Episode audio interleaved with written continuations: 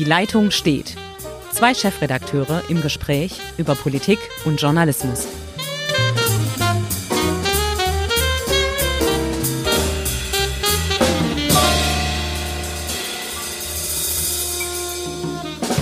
Ja, hallo zusammen, liebe Zuhörerinnen und Zuhörer. Das ist eine neue Folge unseres Podcasts Die Leitung steht. Mein Name ist Ulrich Becker. Ich bin Chefredakteur der Südwestpresse. Und am anderen Ende dieser wunderbaren Leitung im schönen Ravensburg sitzt Hendrik Roth, Chefredakteur der Schwäbischen Zeitung. Hallo Hendrik, ich begrüße dich ganz herzlich. Und ähm, wir wollten heute mal, haha, worüber auch sonst, über Corona reden. Und zwar wie soll man das beschreiben, über unterschiedliche Wahrnehmungen? Genau, über unterschiedliche Wahrnehmungen, äh, wie wir als Presse arbeiten, bei den Lesern, bei Usern. Ähm, und dabei würden, möchte ich ungern darüber sprechen, jetzt über die Jungs, die uns ständig übel beschimpfen, äh, die auch bei AfD, bei Migranten, äh, die Antisemiten und so weiter, das lasse ich mal alles draußen. Ne? Also nicht so die Standard, ah, es, Ihnen ist gerade wieder mal befohlen worden von Merkel, das klein zu reden. Darüber nicht, sondern über seriöse, freundliche Leser, die einfach Fragen haben und uns trotz allem äh, mittlerweile in vielen Bereichen nicht mehr so ganz folgen. Ja, also das, das sehe ich auch. Die folgen uns in einigen Bereichen nicht mehr. Und ich sehe auch da eine gewisse ähm, Diskrepanz zwischen dem, was tatsächlich medial in Teilen übermittelt wird und den Menschen, die sagen wir mal, mit relativ vielen Fragen bei einer Menschenkette rund um den Bodensee oder bei einer Demonstration in Berlin stehen und die sich, sagen wir mal, ein bisschen ungerecht behandelt fühlen, weil sie mit einer gewissen radikalen Klientel in einen Topf geworfen werden. Genau. Und ähm, dann teilweise auch wirklich eine andere Auffassung, Wahrnehmung haben, wo es dann wirklich schwierig wird zu argumentieren. Ich würde mal vorschlagen, ich lese mal ich habe hier einen, ich habe zwei Briefe auf dem Schreibtisch und einen würde ich mal gerne anfangen, weil ich fast davon ausgehen kann, ähm, dass ähnliche Kritik auch bei dir ankommt. Mhm. Also es ist eine Leserreaktion auf die Querdenker-Demo in Konstanz, die ja groß angekündigt war, mit äh, einem Ring um den Bodensee mit 250.000 Menschen und so weiter und so fort, ähm, die ja in dem Sinne auch gescheitert ist. Und der schreibt sehr freundlich. Eigentlich bin ich ganz zufrieden mit der Schwäbischen. Ich lese sie täglich. Aber der heutige Bericht auf Seite 2 über die Menschenkette fand ich absolut unmöglich. Und jetzt kommt was, ähm, was ich auch so sage, seine Erwartung ist komplett richtig, weil das ist auch unser Job. Ich erwarte, dass in der Zeitung über Ereignisse unabhängig und neutral berichtet, beziehungsweise Kommentare eindeutig als solche zu erkennen sind.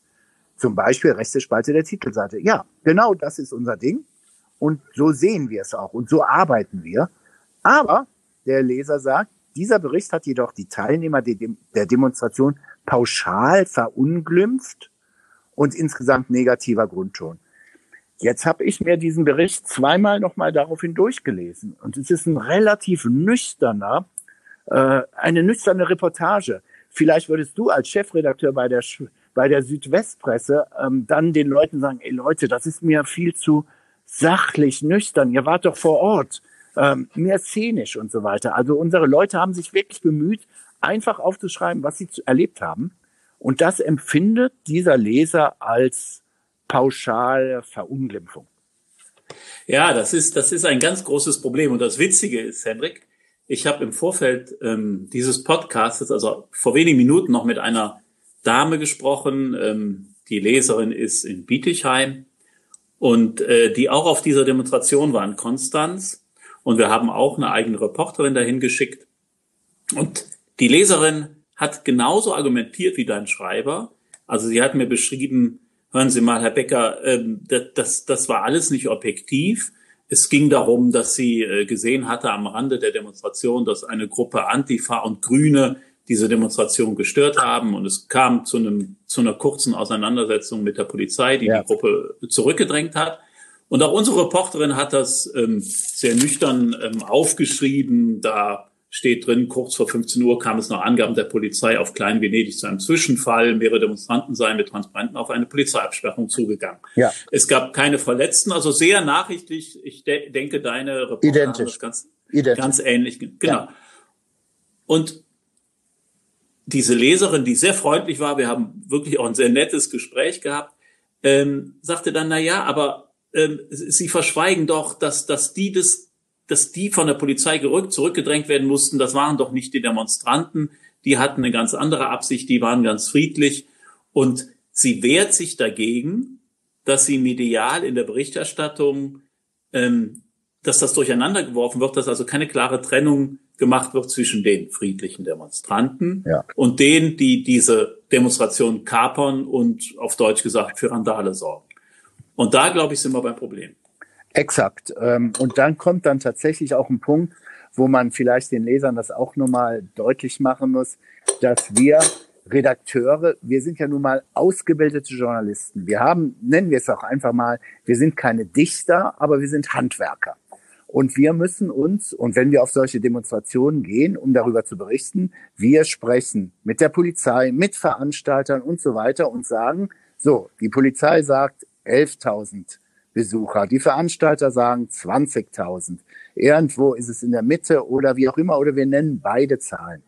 Äh, genauso ist es dann auch für einen erfahrenen Reporter recht einfach, auch vernünftig einzuordnen, wenn es dann einfach einer Gegendemo oder in dieser Demo mit, sagen wir mal, mit radikalen Impfgegnern Probleme gibt oder auch von der Gegendemo, dass die äh, friedliche Demonstranten übelst beschimpfen, dass man das vernünftig einordnet in einen Gesamtkontext. Und da sagen viele Leser, die vielleicht auch dann mal auf diese Demo gehen, die sich nur in ihrem Bereich, ah, ich habe das ganz anders erlebt. Und ja, das ist das ist natürlich das Phänomen. Ähm, wie erlebt jemand, der sich in einer Situation befindet, eine Situation, über die nachher äh, ein großes Bild gemalt wird? Er hat natürlich subjektiv immer ein ganz anderes Empfinden. Wenn er, wenn er irgendwo steht, wo es Randale gibt, dann will er das berichtet haben. Wenn er irgendwo steht und ich meine, rund um Bodensee, das ist schon ähm, eine, eine gewisse Strecke. Also wenn er ganz woanders war, die, letzten Endes hat das ja nicht funktioniert mit der Menschenkette. Ähm, wenn er ganz woanders war, wird er vielleicht eine ganz andere Demonstration erlebt haben. Ja. So, jeder will, sein, jeder will seine subjektive Wahrheit in der, im, in, in der Zeitung wiederfinden, was eigentlich überhaupt nicht möglich ist. Und dann sind wir auch bei dem entscheidenden Punkt, den die Corona-Gegner, Querdenker, Kritiker mit beachten müssen, wenn sie sich diesen Demonstrationszügen anschließen. Wir haben halt das Problem, dass diese Demonstration, in Berlin war es ja ganz augenfällig, dass diese Demonstrationen von Gruppen missbraucht werden, die ganz andere politische Ziele haben, die radikale politische Ziele haben, ob links oder rechts. Da gibt es ja die unterschiedlichsten Gruppen. Und sie wehren sich dagegen, dass man sagt, ja, das sind die Querdenker. Aber man kann natürlich mit dem, nach dem alten Motto mitgefangen, mitgehangen, man kann nicht irgendwo hingehen, wo radikale Kräfte sich äußern und dann hoffen, dass in der Berichterstattung ziseliert wird. Also da waren die Friedlichen, aber an der gleichen Stelle waren auch die Lauten. Wenn ich mich der Querdenkerbewegung anschließe, habe ich ein Risiko, wenn man das sozusagen so sagen will, da habe ich ein Risiko, dass ich in einen Topf geworfen werde, in den ich vielleicht nicht ganz reingehöre. Aber ich nehme ja billigenden Kauf, dass ich dabei bin und dann plötzlich halt unsere Reichsbürger auftreten und die Politik beschimpfen. Ganz genau. Und ähm, ich würde noch mal gerne aus meinem ersten Brief zitieren, ja. um dann auch noch mal mit unserem Artikel da gegenzuhalten. Der schreibt wirklich, also das unterschreibe ich alles, was er mir schreibt. Die freie Meinungsäußerung und Demonstrationsfreiheit ist ein sehr hohes Gut, das aus gutem Grund auch in der momentanen Situation von den Gerichten geschützt wird. Es darf meiner Ansicht nicht sein, dass gegenüber der Öffentlichkeit, in Anführungszeichen jetzt, einseitige Meinungsbildung durch die Presse gemacht wird stimme ich ihm komplett zu. Ich sage auch, das tun wir auch nicht. Der von ihm kritisierte Artikel hat zum Beispiel einen äh, IT-Techniker im Ruhestand, der darf dann in diesem Artikel sagen zu der Demo in Berlin, wo dieser IT-Mann 1,5 Millionen Menschen gesehen haben will. Der sagt wörtlich, die offiziellen Zahlen von 30 bis 40.000 Menschen sind eine Lüge. Darf er sagen. Schreiben wir, ja. drücken wir. Wir drucken aber weiter, dass äh, eine 71, äh, dass dieser Mann eine FDP-Politikerin trifft, die extra nach Konstanz gekommen ist, weil die hatte Corona und die versucht dann zu erklären, ähm, wieso es wichtig sei, die Corona-Maßnahmen auch so gelten zu lassen. Und dann schreiben, oder sie sagt dann auch, ich möchte aber, dass wir dafür demokratische Möglichkeiten nutzen und gerne informiere ich. So, und wir schreiben mhm. aber, weil wir dabei standen, uns mit, doch im Gespräch mit Stern, so heißt, äh, Quatsch, so heißt der andere Mensch, verhärten sich die Pos Positionen zusehends. Jetzt frage ich mich ernsthaft, soll man das, darf man das dann jetzt in den Augen unserer Kritiker so nicht formulieren? Müssen wir in ihren Augen jeden Sermon vollständig bringen? Nein, sage ich, denn wir sind Journalisten. Ganz einfach. Und es wird hier mehrere können sich äußern, alles fake, das ist dieses und so weiter und so fort. Ähm, es, die Todeszahlen seien in normalen Zeiten ganz normal und so weiter und so fort. Äh, sogar unsere Geschichte endet mit äh, einem, der diese, diese Demos organisiert hat. Ähm, und der darf sogar sagen, wir sind die vielen und wir werden immer mehr. Also dieser ja. Artikel ist komplett ausgewogen, aber es wird äh, uns unterstellt, wir würden nur einseitig berichten. Ja, aber das ist halt, das ist halt das große Problem unserer gesellschaftlichen Auseinandersetzung, dass die oder dass viele Menschen im Grunde genommen ihre eigene Meinung gespiegelt haben wollen. Und sie sind nicht mehr in der Lage oder nicht willens zu akzeptieren, dass es mehrere Meinungen gibt und dass die Zeitung natürlich nicht die eine Meinung bringen kann, sondern mehrere Meinungen. Also genau wie bei uns, gleicher Tatbestand, gleicher, gleicher Ort. Ähm, gekommen sind nach Zählung der Polizei rund 12.000 Leute. Meier, das ist einer der Organisatoren, Meier sprach am Sonntag von 60.000 Teilnehmern. Ja. Das, das schreiben wir. Ja. Und dann habe ich auch im Gespräch, es ist lustig, dass es fast identisch ist, im Gespräch mit dieser Leserin versucht klarzumachen, dass ich sage, wir haben, wir, wir haben keine Drohne oder kein Hubschrauber. Wir können die Leute nicht zählen als Journalisten. Wir sind auch auf Quellen angewiesen. Das ist unser Job, unser Geschäft. Und wenn wir merken, dass beide Quellen so weit auseinander liegen, dann nennen wir halt beide Zahlen. Also die offizielle Polizeizahl 12.000, die Schätzung der Teilnehmer 60.000. Und trotzdem wird uns unterstellt und auch in dem Gespräch, dass wir die, die Zahl der Teilnehmer unterschätzen oder verschweigen. Und da wird es dann ganz schwierig, also weil wir an einen Punkt kommen, wo auch objektiv arbeitende Behörden unterstellt wird, sie seien nicht objektiv. Also wo die Aussage der Polizei in Frage gestellt wird, weil sie sei politisch zielgerichtet und das könne man so nicht beschreiben. Und da kommen wir Journalisten tatsächlich dann an einen Punkt, wo wir sagen, da ist dann irgendwann die, die Ebene der Diskussion beendet. Und nochmal, wir sind eine pluralistische Gesellschaft und wir müssen halt, müssen halt alle Meinungen abbilden. Und das heißt, die Querdenkermeinung, die bilden wir jetzt ab. Und ähm, ich, ich leiste übrigens auch ab, bitte, Covidioten, sowas sollte man wirklich nicht, nicht mehr schreiben. Und wir, wir bilden die Meinung der, der Behörden oder der Virologen ab und ähm, können aber nicht uns auf eine Seite schlagen. Ja, und aber ich kann trotz allem auf eine Seite kann ich mich sehr wohl schlagen, und zwar wenn es darum geht, dass das Allgemeinwissen oder auch wenn ich Vergleiche ziehe, das historische Wissen einfach nicht da ist, beziehungsweise falsche Behauptungen aufgestellt werden. Und da finde ich, muss man. Also ich natürlich.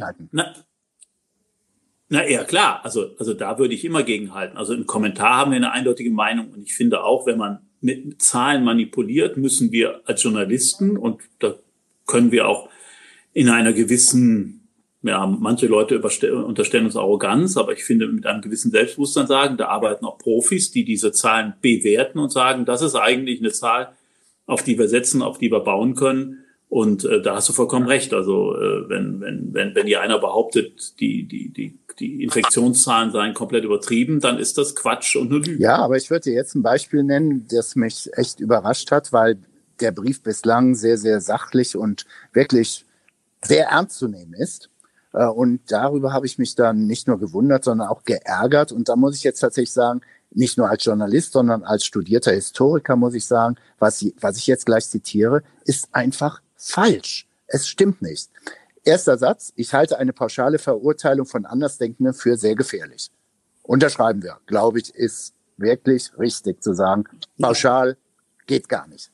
Und Klar. jetzt kommt's. So ermöglichte zum Beispiel die pauschale Verunglimpfung der Juden im Dritten Reich, Klammer auf, unter anderem auch durch Zeitungsberichte, Klammer zu, den damaligen Machthabern erst die Durchführung ihrer mörderischen Vernichtungsmaschine Holocaust. Nein, werter Leser, das Dritte Reich war in sehr, sehr Windeseile, hat die Presse gleichgeschaltet und es war keine freie Presse mehr. Es war Nazi-Presse, die tatsächlich mit zum Ziel hatte, die Juden als allererstes zu stigmatisieren um natürlich den Holocaust möglich zu machen. Aber es gab nicht, weil hier ja, diese Zeilen klingt so, als ob es noch eine Presse gegeben habe, die vielleicht 1935 geschrieben hat, Adolf Hitler irrt. So und so geht es nicht. Nein, das gab es alles schon gar nicht mehr. Hier wird also wirklich zusammengeworfen, wie auf den Querdenker-Demos wird ja auch behauptet, wir sind die zweite DDR und so weiter. Ich halte es für schlichtweg unzulässig, die freie Presse, die freie Demokratie, die Bundesrepublik Deutschland in irgendwelche Zusammenhänge mit DDR oder noch schlimmer Drittes Reich zu bringen. Ja, aber ich finde, das ist halt so eine, so eine ganz schlimme Geschichtsvergessenheit, die ähm, ja immer wieder hervorgekramt wird, weil wenn man mit dieser Keule kommt, gerade mit der National nationalsozialistischen Keule, dann, dann schlägt man ja immer alles tot.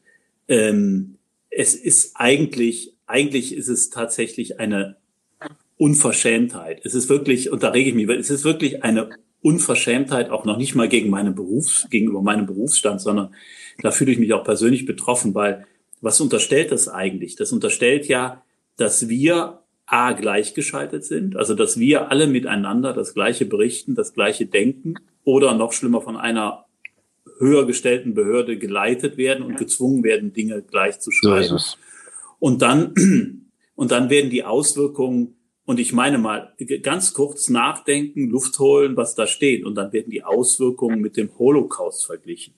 Und da finde ich einfach, liebe Freunde, wenn ihr von uns Objektivität verlangt, dann behandelt uns auch objektiv. Und das heißt, man kann uns kritisieren, total.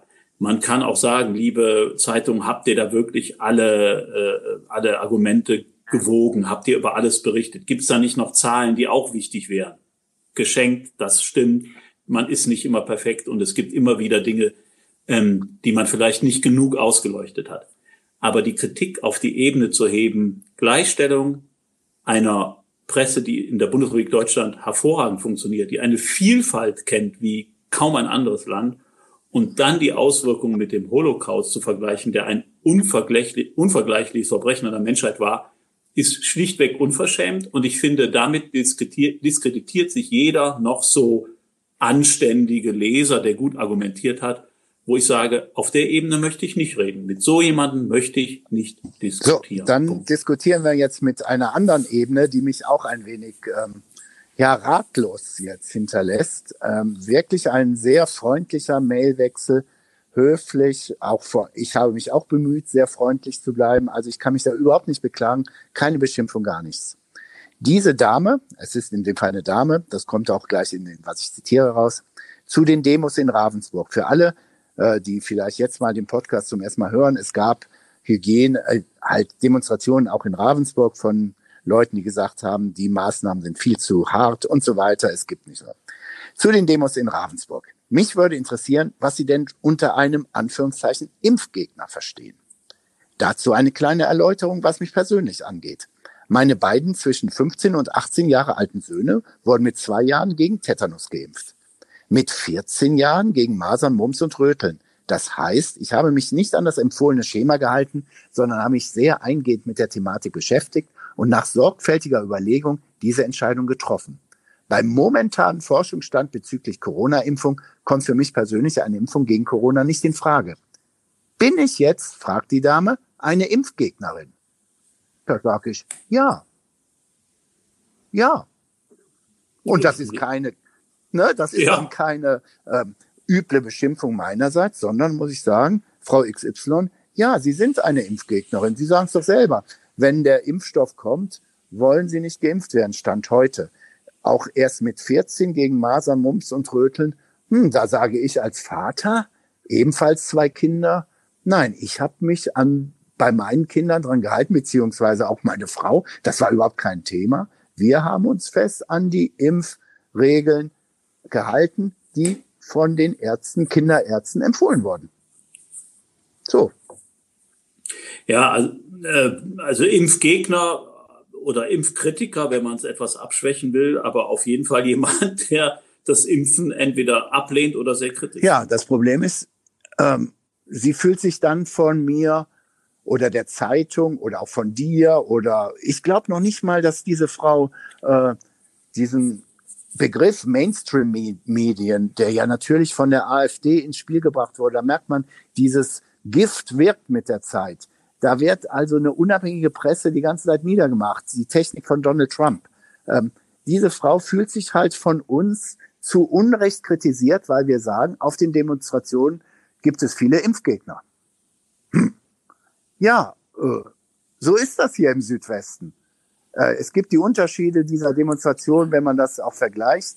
Ja, in Berlin oder woanders gibt es mehr Rechtsradikale auf diesen Demonstrationen, die ich zum Beispiel in Ravensburg nicht erkennen konnte. Und das hat auch die Schwäbische geschrieben, dass es keine Rechtsextremisten bei diesen Demonstrationen gab. Aber halt Menschen, die Impfungen per se oder mit Abschwächung nicht für vernünftig halten. Ja, und das finde ich auch, also das, ähm, äh, das ist, aber sind wir bei diesem Problem, dass diejenigen, die sich jetzt kritisch äußern, aber nicht als Kritiker oder Gegner bezeichnet werden sollen, weil sie ja nur, das ist jetzt die Diktion der, der Querdenker, weil sie ja nur ihre Meinung sagen. Aber sie stellen sich natürlich gegen eine zumindest im mehrheitlich wissenschaftliche Meinung, dass man so ein, so ein Virus äh, tatsächlich nur dann in den Griff bekommt, wenn man sich tatsächlich impfen lässt und sich große Teile der Bevölkerung impfen lassen.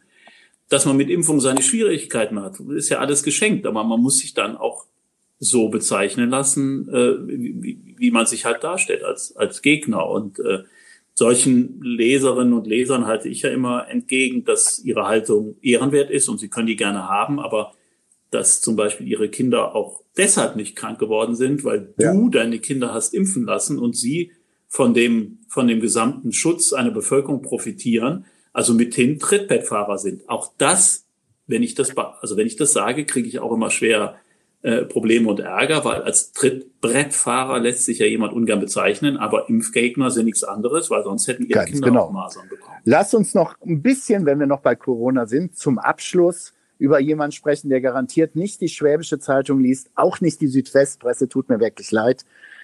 ah, ah, das genau, weiß du Im weißt, Weißen Haus, im Weißen Haus. Ich. Ähm, ich bin ja wirklich als Journalist, wir haben doch nun wirklich, wir sind seit Jahrzehnten dabei.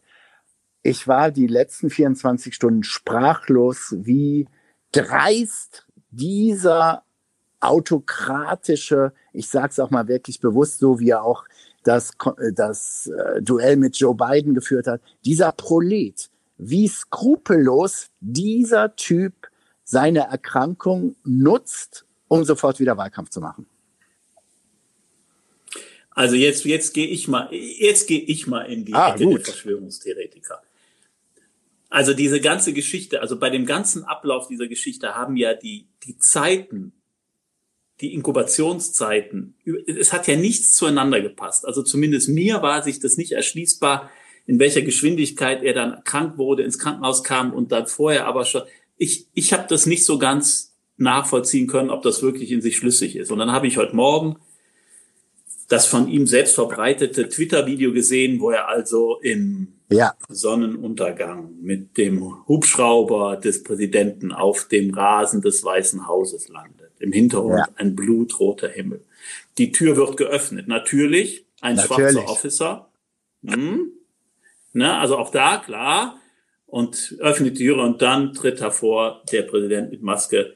Und er verabschiedet nachher vom Balkon des Weißen Hauses eben jenen Hubschrauber, indem er salutiert. Und also ich, mal, ich war so ein bisschen so eine Mischung zwischen Top Gun und ich weiß es gar nicht. Wenn ich Wahlkämpfer bei Trump wäre und würde sagen, wie kriegen wir das hin, dass die Pandemie, die mir in den Umfragen im Moment zum Nachteil gereicht, wie kriegen wir das wieder einen Vorteil gedreht? Dann hätte ja. ich diese Story erfunden. Ich sage jetzt nicht, dass das eine erfundene Krankheit ist, nur so wie es inszeniert worden ist, passt es fast zu gut.